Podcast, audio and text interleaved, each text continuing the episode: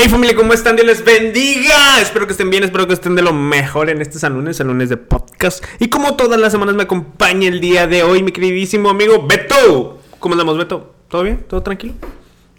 Todo bien. todo Qué bien. bueno, qué bueno, qué bueno. Con ánimo, ¿cómo, cómo, cómo, cómo entras hoy a, a este episodio, bro? ¿Entras bien? ¿Entras con sueño, cansado? Optimístico. La verdad. Optimístico, no, no había escuchado esa palabra, bro. No existe. Optimizado. es una palabra, según yo. ¿Optimístico? Sí, como de optimistic. Eh, ¿Apostamos? No. ¿Qué? Optimistic in Spanish. Oh. In Spanish. Ah, optimista. ¡Eh! ¡Woo! Chinelas, casi ganaba todo. 5 dólares aquí. Pero No, bueno. este, ¿Cómo, cómo empezamos este episodio? Beto? bien random así. Optimista. Optimista. Muy optimista. Está bien, está bien, está bien. Ya, yo un poco acelerado, man, ya el café ya. Ya hizo efecto.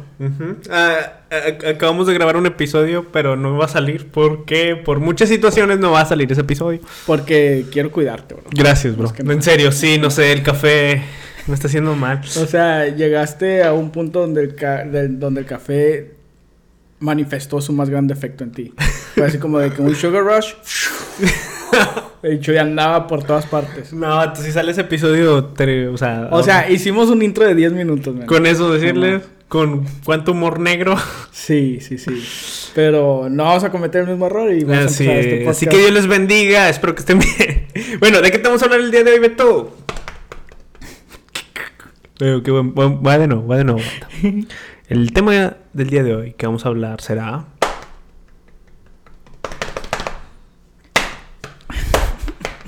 Le Estoy metiendo flow, right? Ah. Desastres naturales. ya no me ganaste. ya sé que ibas a seguir con tus cosillas. ¿eh? Desastres naturales. Es el tema que vamos a hablar el día de hoy. Uy, uy. Desastres naturales. Me siento como. ¿Cómo se llamaba? No, es, o Sergio Sepúlveda. Ah, no, quién Cuando- sabe, bro. Cuando hacía. ¿Quién es Sergio Sepúlveda? Difícil de creer. Ah, ya. Yeah. Ya, ya. Desastres naturales. Muy Uh. buen episodio. Ah, ¿Has Muy estado en un desastre natural, bro? ¿Qué te ha tocado? Uy. Uy, venga. Buena, buena, buena. Fíjate que no, no hace mucho tiempo, que esto fue hace el año pasado, creo. Ok. De repente, no es desastre natural. Ah. o sea, ya, perdón de decepcionarlos, pero, o sea, Estaba lloviendo muy fuerte fuera de mi casa. casi. Fíjate, iba saliendo de la iglesia. Ajá. Ya sabes cómo soy yo. Sí, sí, yo siempre voy a la iglesia. Este, y, y iba saliendo de un servicio y ya venía para la casa y ya como a, a- a mitad de camino empezó a llover. Pero empezó a llover recio. O Sí, sea, sí. recio, recio. Sí, sí. Y yo estaba manejando, ah, no pasa nada. He hecho, he, he hecho esto miles de veces anteriores, ¿ok? Y luego de repente estaba viendo que los ca- carros estaban orillando y dije yo, wow, qué exagerados. y yo fui manejando eh, ahí en el 12. Iba manejando tranquilo y luego de repente empiezo como de que empiece, como que estaban tocando ah, la parte de arriba de mi carro. Así. ¡De bro! Y luego de repente era más, más seguido, más seguido. O sea, como, como gotas de lluvia, pero más, un poquito Ah, más, ya. más pesadoras. Y luego yo dije, chinelas. Creo que es granizo. y, empe- y empezó así, o sea, de poquito a poquito Ujú. se escuchaban más recios. Sí, El sí, granizo, sí. más recio, más recio, más recio. Hasta el punto donde llegué a pensar que iba a romper el, el, el parabrisas de mi carro. Y yo dije, wow, o sea, la gente ya se estaba brillando abajo de los puentes y, y- y era un clima donde no se podía ver nada. Ujú. Aparte de la lluvia pesada, estaba el granizo y solamente podías ver como a tres metros enfrente de ti. Entonces todos estaban- tenían sus preventivas, los trailers estaban, todos orillados en- a- para que pasara. Y yo dije, no, ya quiero llegar a mi casa. Y yo le di, bro, yo le di. Iba, íbamos como en, en un freeway, íbamos todos como a 25 millas por hora. O sea, estaba ya. pesado, pesado. Y al punto de que dije, ¿sabes qué? Mejor me voy a salir del freeway, no voy a hacer. y ya me fui por las calles de abajo, pero como quiera estaba sí, ¿no? recio, recio. Y la verdad, sé que esto nada que ver con terremotos, huracanes, cosas, Katrina y cosas así. Pero la verdad temí por mi vida, bro. Tanto sí, bro. es que nunca había estado en algo así de extremo. Dije yo, me sentí tan indefenso, tan vulnerable, bro. Lloraste. no, deja tú, deja tú eso, bro. Me sentí tan indefenso que fue así y me puse a reflexionar de que chinelas, y esto no es nada a comparación de lo que la gente, o sea, pasa en, lugares que sí son realmente extremos. Entonces no, no pueden ni llegar a, imaginarme a personas que han estado en temblores y cosas así de que... Terremotos. ¿Tú has estado en, en algún... Eh, en varios huracanes, pero gracias a Dios todo... O sea, el lugar donde yo vivo, donde viví en Monterrey que nos ahí nos tocaba, me, tocó muchos huracanes, este, bueno, se inundaba y todo, pero todo tranquilo dentro de lo que cabe. Sí, yo también llegué a experimentar uno de esos, pero no tenía miedo porque estaban mis papás. Y es de que yo no entendía. Estábamos allá eh, en Matamoros y de repente llegan así tornados. Oh, sí, bro, pues es que tú, ya. Ya. Pero es muy diferente porque a mí solamente mis papás me decían, no, vámonos al baño. porque en, aquellos entonces toda nuestra casa era, estaba hecha de madera, pero el baño estaba hecho de, de ladrillo. Sí. Por X o Y razón, no, no me acuerdo por qué, pero solamente nos, nos, me acuerdo muy bien que mis papás nos dijo, oh, vamos al baño y métanse a la tina un rato. Y así, como de, y así como de que, o sea, obviamente no entendía nada y no tenía miedo en lo más mínimo. Sí. Nomás escuchaba allá afuera cómo se azotaban las ramas y todo eso. Y incluso, esto ya tenía rato que no recuerdo, pero recuerdo que en nuestra casa teníamos un segundo piso para el trabajo de mi papá y había unas escaleras de madera de las cuales mi papá estaba ahí arriba y nos pedía ayuda a nosotros amarrar las cosas para que no se volaran. Y yo solamente estaba haciendo lo que me decían. O sea, ¿Qué, edad tenías? ¿Qué edad tenías? Debería tener unos 10 años. 10, 10, 11 años. y, y, y, me acuerdo de que esta, simplemente mi papá me decía, no, vamos a amarrar esta tabla y para que no se vaya. Y estábamos, eh, mientras estaba lloviendo fuerte, fuerte, fuerte. y, y pues obviamente en ese entonces no tenía, no tenía miedo porque yo solamente estaba, dije, ah, está lloviendo. y mi papá me está diciendo que haga algo y lo hago.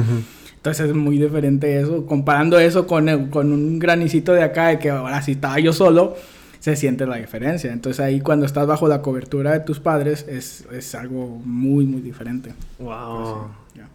Pues a mí no me tocan así. Una, una... Ay, perdón. un día, bro. Un día, bro. no, pero bueno, ya no sé cómo oscuro, Sí, no sé cómo hacerlo esto serio porque pues desgraciadamente ha pasado un huracán este en Florida, creo, y víctimas de hay muchas víctimas hacer con, con el huracán Ian, creo que se llama. Este, y así y creo que es un buen tema porque hay muchos hay muchos hay muchas preguntas cuando sucede un un desastre natural sobre, por ejemplo, la la pregunta muy usual es ¿y dónde está Dios? ¿Dónde está Dios? ¿Por qué permitió Dios esto y todo esto? Preguntas válidas, la verdad. Son preguntas válidas. Porque ahí es donde, donde más se ejemplifica el problema del mal. es, es un ejemplo perfecto que muchas personas usan por muy buenas razones. que cuando llega un desastre natural no solamente se lleva a, los, a, los pecadores, sino que, o sea, es parejo a todas las personas que estén ahí, niños, viejitos, adultos, señores, señoras. Independientemente de lo que crean, de todo eso. Entonces llegan esos cuestionamientos válidos, las personas que, que no son cristianas, de, de decir por qué Dios es entre comillas, injusto. Porque lo hace de esa manera, porque no solamente en una zona de, del país donde esté la, a la gente mala en una cárcel o, cosas así, de que por qué Dios está tan injusto para permitir que cosas así de atroces sucedan a las personas, entre comillas, buenas. Yo, es que, es depende, a veces veo, por ejemplo, yo lo que veo esto con la pregunta cuando sucede un desastre natural, este, y le echan la culpa a Dios. ¿Y de dónde está Dios? ¿Y por qué Dios permitió eso? Pero lo, lo relacionan justamente con, con lo malo, con lo, lo malo que sucedió, el, desastre natural. el, el, huracán o, lo que sea, pero no lo no relacionan a Dios con cuando el clima nos favorece o cuando vemos un bonito amanecer o cuando hay un día perfecto, o sea, no decimos, oh, gracias Dios por ese día, pero sí lo culpamos a Dios por las cosas malas. Pero creo que en el cristianismo hay, hay, un, hay una respuesta que se me hace muy válida el por qué los desastres naturales. Que según vemos a, lo largo de las escrituras, o sea, lo que vemos en primera todo esto pues son leyes naturales que todas las leyes del universo regidas por la naturaleza también, o sea, fueron dictadas por Dios. Ah, en segunda de que cuando el hombre cae en pecado, o sea, no solamente la humanidad es consecuencia de todo eso, sino alrededor de toda la misma creación cae en esta maldición del pecado y es por eso que también existen estos tipos de, de sucesos. Bueno, eso creo yo. ¿Tú crees? Sí. Entonces estás diciendo... Dale, dale, dale, bro. Que los seres humanos en realidad sí tienen culpa por el calentamiento global. Oh. ah, bro, bro, yo, yo lo que creo, men. No creo en el calentamiento global. no, no, yo sí, yo sí. ¿Tú crees en el calentamiento global? Sí. Yo sí. ¿Se está ah, calentando? Ah. Pues, ayer salí y hacía calor. A, cierta, a cierta manera sí creo, pero a cierta manera creo que, no sé, lo que sí creo es que sí, obviamente, la contaminación y todo eso está afectando a los cambios climáticos. Pero yo creo que también de un lado, este, las mismas, la misma política, este, está haciendo algo como que exagerando de cierta manera las cosas para sacar provecho político. Ah, por ejemplo, me ha tocado ver de cómo en los noticieros anuncian el clima de que, oh no, va a estar a la jornada más calurosa de todo eso y lo pintan el clima y luego los colores de una manera muy trágica y luego ponen cinco años antes o tres años antes los mismos el, mismo los mismos grados de temperatura en verano pintados de una forma normal. Como que a veces hace parecer una manipulación pero sí creo que obviamente hay contaminación que debemos de trabajar en eso pero creo que también de cierta manera en la política en los gobiernos lo están utilizando para su provecho. Es que hay, hay un grado de, manipulación de la información que todos, o sea, todos estamos conscientes que existe para empujar una agenda u otra. Como por ejemplo, si en, digamos, microorganismos o un virus o lo que sea, se, estudia y los médicos dicen, ¿sabes qué? Hubo un, un incremento de infecciones de un 1% a un 2% de personas. Que tú puedes agarrar esa información y decir, la contaminación ha duplicado, se ha doblado por, mm. un margen eh, extremo y que no sé qué. Dependiendo de la agenda que tengas, puedes usar información que técnicamente es correcta, pero la manera en que la parafraseas es muy importante. Entonces puedes hacer de eso, eso con el calentamiento global, puedes hacer eso con, muchas cosas que las personas incluso en, en la mercadotecnia usan y todo eso para decir, ah, este este contenedor tiene 25% más, pero cuando en realidad haces los cálculos, 25% más es de, digamos, 100 gramos, solamente es 2.5 gramos más. Pero de la manera lo ponen así en letras grandes, 25% más. Y es algo de que conocemos de que es manipulación de la información y no necesariamente están, están mintiendo. Pero regresando a, ah, al tema. Sí, sí, porque nos llevamos un poco. Tú estás diciendo que los seres humanos hasta cierto punto somos responsables del calentamiento global. Cambio climático. No tanto por, por las acciones nuestras, sino que pues como yo te entendí, que nuestro pecado también influye a... el pecado, por ejemplo, lo que se le conoce como el pecado original. O sea, cuando el, eh, Adán y Eva pecaron y entró la maldición del pecado no solamente en el ADN del ser humano, sino también fue afectada la creación.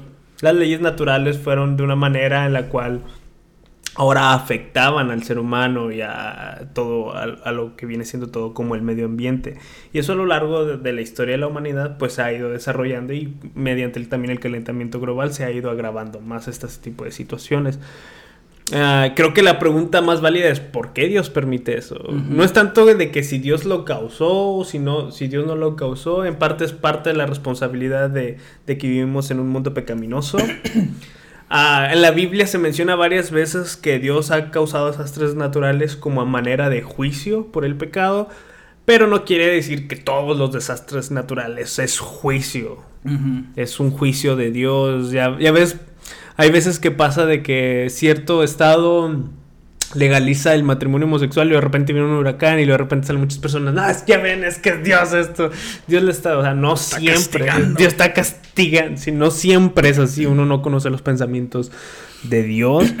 Este, y, sí, o sea, yo lo que considero es la respuesta a la pregunta de um, por qué Dios causó esto, es, es, esa manera, es, es vivimos en un mundo pecaminoso, el pecado también afectó este, al, al, medio ambiente en el mundo en el que vivimos y más el calentamiento global y, nuestra historia y cómo seguimos contaminando, pues ha agravado más esta situación. Sí, y aparte, encima de eso, también puede ser solamente cosas de la naturaleza en sí, de cómo fue diseñada la naturaleza para que pueda existir vida en este planeta. Tomemos, por ejemplo, los, los huracanes. A lo que yo me acuerdo de lo que estudiamos de huracanes. sí, sí, sí, un diplomado, bro. Somos masters. Tengo que poner una noticia que... no, no sé de lo que estoy hablando, ¿verdad? Dale. Pero lo que... A como yo tengo entendido, los huracanes se forman especialmente en los tiempos de calor. Porque las aguas se están calentando y es normal que, que cuando se calienten evaporen cuando evaporan, los vientos hacen que haga un remolino y así se van creando los, los, huracanes. o sea, y la lluvia, la lluvia es buena. O sea, la lluvia es, es, necesaria para que puedan crecer las plantas, para que los animales puedan tener donde, de dónde tomar y cosas así. Pero a una escala ya más mayor, lo que hace un huracán cuando, cuando es de esta magnitud es que propaga toda esa agua caliente y la, la esparce a todo el planeta. Se, se, va a los polos norte, polos sur, dependiendo de dónde sea el, el dónde, hubiera, dónde fue originado el huracán. va es como de que está agarrando la parte caliente del planeta Tierra y la, la, está esparciendo a los demás para que no esté caliente acá y frío muy acá. Entonces, todas estas cosas cumplen un propósito a grande escala que no simplemente es de que a ah, un huracán es malo o, y, o cuando, cuando sucede es porque estamos pecando o, o como se solía creer en, en, las civilizaciones anteriores de que los dioses están enojados de nosotros o cosas así.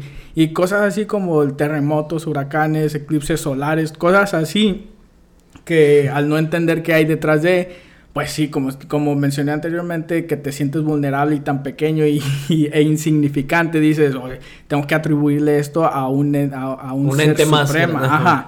De que, o sea, yo no entiendo qué está sucediendo y está muy fuera de mi control, pues tengo que adjudicárselo a alguien más grande. Entonces, y ahí nacieron varios dioses y esto y que el otro, pero ahora ya con con, la, con el avance de la ciencia ya podemos entender el, el, propósito de por qué suceden estas cosas y no necesariamente tiene que, tiene que significar que estamos mal como, como, como raza humana o lo que sea.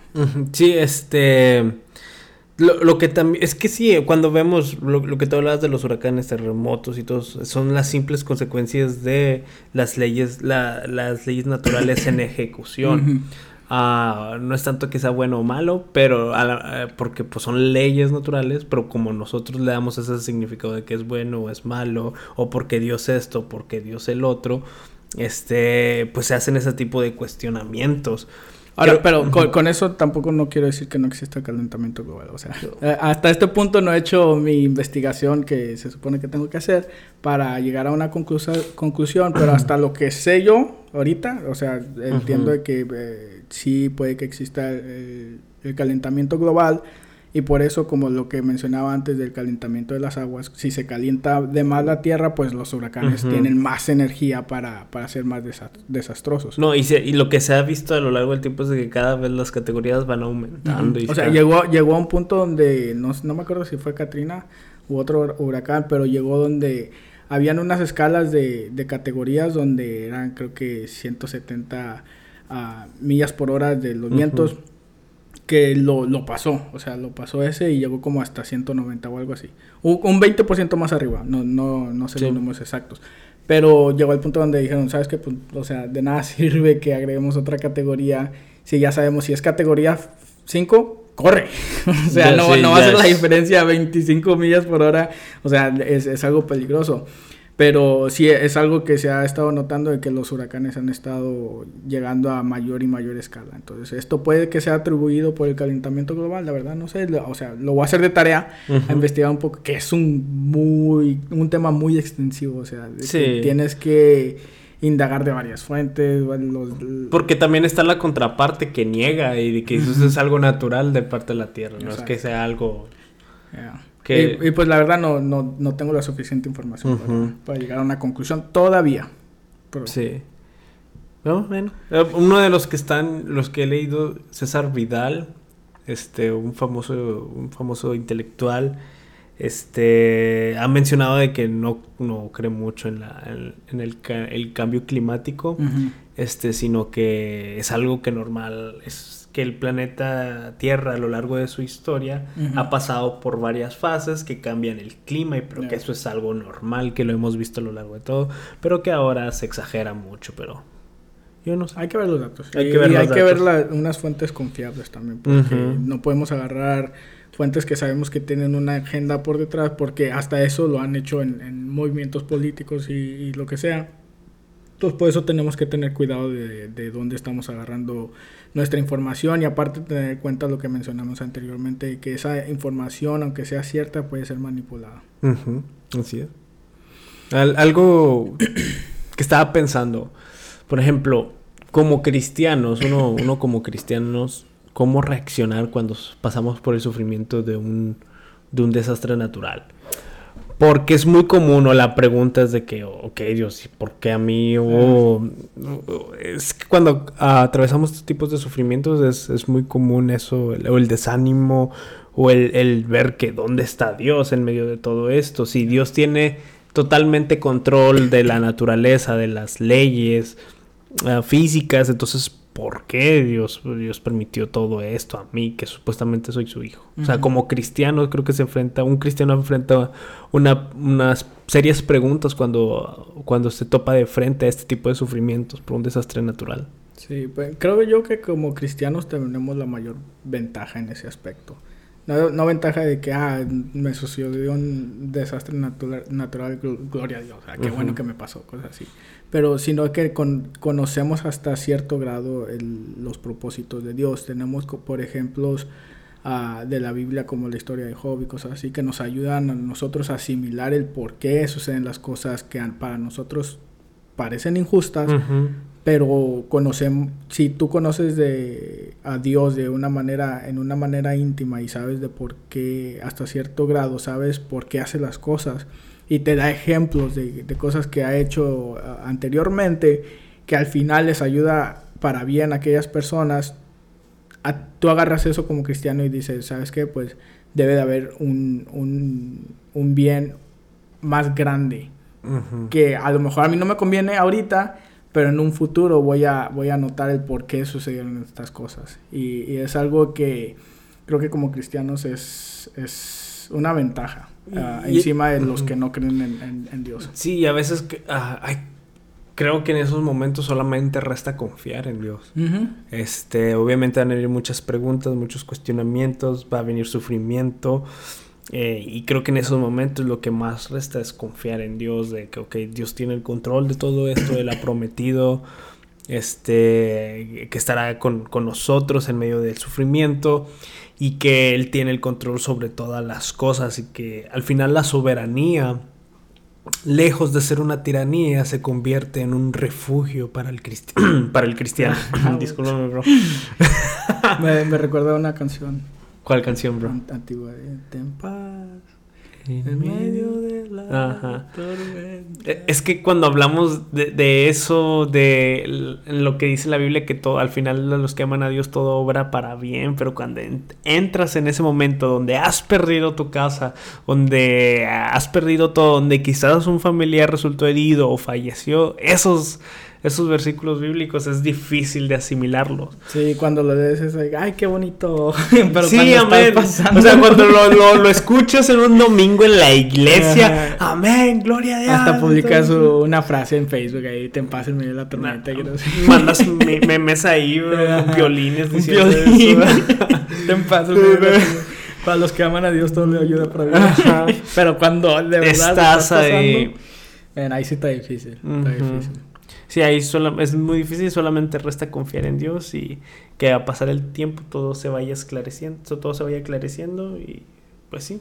Sí, y creo que cuando, cuando las personas que no creen en, en, en un ser supremo, no necesariamente Dios, sino que son ateas 100% y pasan por situaciones así, créeme que más de ellos dicen, Dios, si eres real, ayúdame, porque llegas a un punto donde estás entre la espada y la pared, de que son, son cosas que están tan fuera de tu alcance para poder controlar que no hay de otra más que acudir a un ser supremo.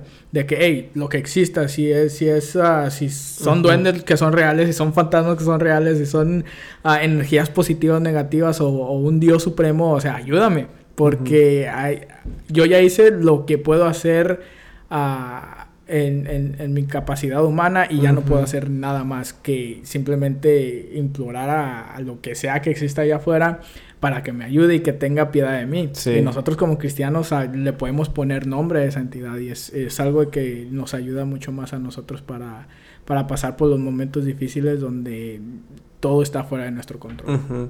Es que a veces el, el ser humano es tan egoísta, tan individualista, tan se pone en una manera como de que yo soy Dios. Y cuando te enfrentas a este tipo de situaciones, también como que, hey, te, te, te agarra la tierra, te amarra los pies, como que te hace ver la realidad. Te, de que, te da una cucharadita de humildad. Ajá, de que realmente, o sea, no es tanto así, o sea, eres tan, como tú decías, tan cuando uh, pasaste por todo por insignificante. tan insignificante tan vulnerable, vulnerable este y eso te, te ayuda también a buscar más de Dios que también vemos a lo largo de las escrituras cómo Dios utiliza también el sufrimiento para que para que las personas se acerquen a él. Y ahora hablando de los desastres naturales el papel de la iglesia. Uh. eh, creo que en esos tiempos la iglesia es donde debe ser protagonista también y siento que en muchas ocasiones, o sea, se ha hecho el protagonismo cerca de la iglesia. Me gusta, me gustó, por ejemplo, aquí en, en Texas, cuando hubo lo del invierno, donde hubo apagones. Uh -huh. Este, como muchas iglesias empezaron a abrir sus puertas como refugio otras iglesias que tenían la capacidad pero no lo hicieron. O sea, ahí es donde creo que el papel de la iglesia que debe tener me en medio de un desastre natural es, debe ser protagónico, debe ser de ayuda para, para, para, para, el, para la sociedad, para el, el, la colonia en que le rodea. O sea, se debe haber una iglesia amorosa, dispuesta a ayudar, a sacrificarse por otro, a aconsejar, a orar, a guiar a la gente hacia Dios. Este, y no debe ser un momento en que la iglesia cae o simplemente se esconde. Sí, la iglesia siempre debe, debe de estar ahí en tiempos de necesidad para la uh -huh. comunidad. O sea, y, es que tenemos muy, muy, un muy mal entendimiento acerca de la iglesia, de que pensamos de que la iglesia es la iglesia y lo que los fondos que lleguen a la iglesia se tienen que usar en la iglesia o necesitamos una iglesia más grande o, uh -huh. o, mejores pisos mejores asientos lo que sea invertir en la iglesia lo cual no está mal pero tampoco no, no tienes que priorizar el, el, estado material de la iglesia sino de que cuando lleguen lo, los, los años de abundancia que puedas no solamente tú dejar todo eso en, en la iglesia misma, uh -huh. sino que la comunidad, la comunidad alrededor de ti sepa que la iglesia está creciendo y uh -huh. que sepa que mejor de una manera a, a donde les puedas ayudar en, en, en, uh -huh. en, casos de necesidad, que es donde más puede brillar. Sí, y que, se, por ejemplo, la gente alrededor sepa de que si está pasando por una necesidad, si pasa algún desastre natural, un, que puede, ocurrir, uh, puede acudir a la iglesia a pedir ayuda sin que se le obligue quizás a que tenga que ir a la iglesia, sin, sin esas... Uh, estrategias religiosas para, para atraerte quizás, sino que, que, sea una iglesia con corazón dispuesta a ayudar, independientemente de que si te obliga o no a ir a la iglesia. Sí, porque también hay, hay lugares, uh, en Estados Unidos especialmente, donde son centros de rehabilitación para los, los homeless o para personas que en realidad están pasándola mal, de que simplemente abren una organización donde que es non-profit y, y, la comunidad misma les, les, apoya monetariamente o ya sea con alimentos, lo que sea, y ya la gente sabe que si estás en una necesidad extrema puedes ir ahí a comer, a hacer algo, y es algo que la verdad, o sea, mantiene a la comunidad andando. Entonces, si el mundo puede hacer eso allá afuera, ¿por qué la iglesia no? Que, o sea, se nos instruye a ayudar a, al necesitado, o sea, explícitamente se nos instruye a, hacer el, el mayor bien posible para la comunidad alrededor de nosotros. Y si producto de esto es que la gente se arrepienta y venga a los pies de Cristo, qué mejor. Pero no es, no es, no es obligatorio. No es una condicionante para ayudar. Que al final del día el, la salvación no es obligatoria. O sea, está ahí para, se te ofrece y obviamente nosotros como cristianos queremos que, que aceptes ese, ese regalo de la salvación, pero si no quieres hacerlo, no tienes que. Vas a sufrir las consecuencias, pero no tienes que. Ajá, sí, y eso ya es más el problema, pero como iglesia es, nuestro deber es dar esa ayuda incondicional, que creo que es la, palabra correcta. Y reflejar el amor de Cristo, o sea, de que la gente sepa de que, o sea, este mundo no está tan mal como pensaban. Así es, y que pues en medio de estos desastres naturales, la iglesia puede ser el reflejo de quién es Cristo. Amén. ¿Me parece bien? ¿Algo más que quieras agregar en, en, este episodio? Ah, hablando de iglesias, a mí me, me, gusta mucho y es algo que me encanta. De que hay iglesias que en la, ahorita, por ejemplo, en el área donde vivimos y todo esto, he visto iglesias de que tienen que cierto día de la semana eh, es un día especial para ayudar a la gente con comida.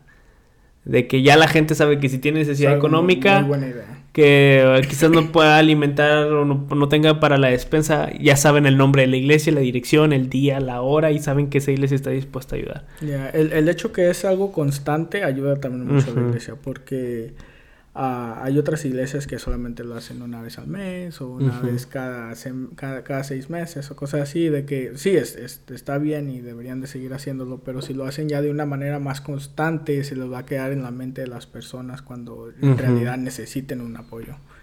Pero cualquier, cualquier ayudadita que pueden hacer, cualquier, cualquier día, pues qué mejor. no, y, que y que la iglesia no sea una iglesia de solamente cerrada en sus paredes o sus laureles, como una secta o como algo eh, eh, con mucha exclusividad.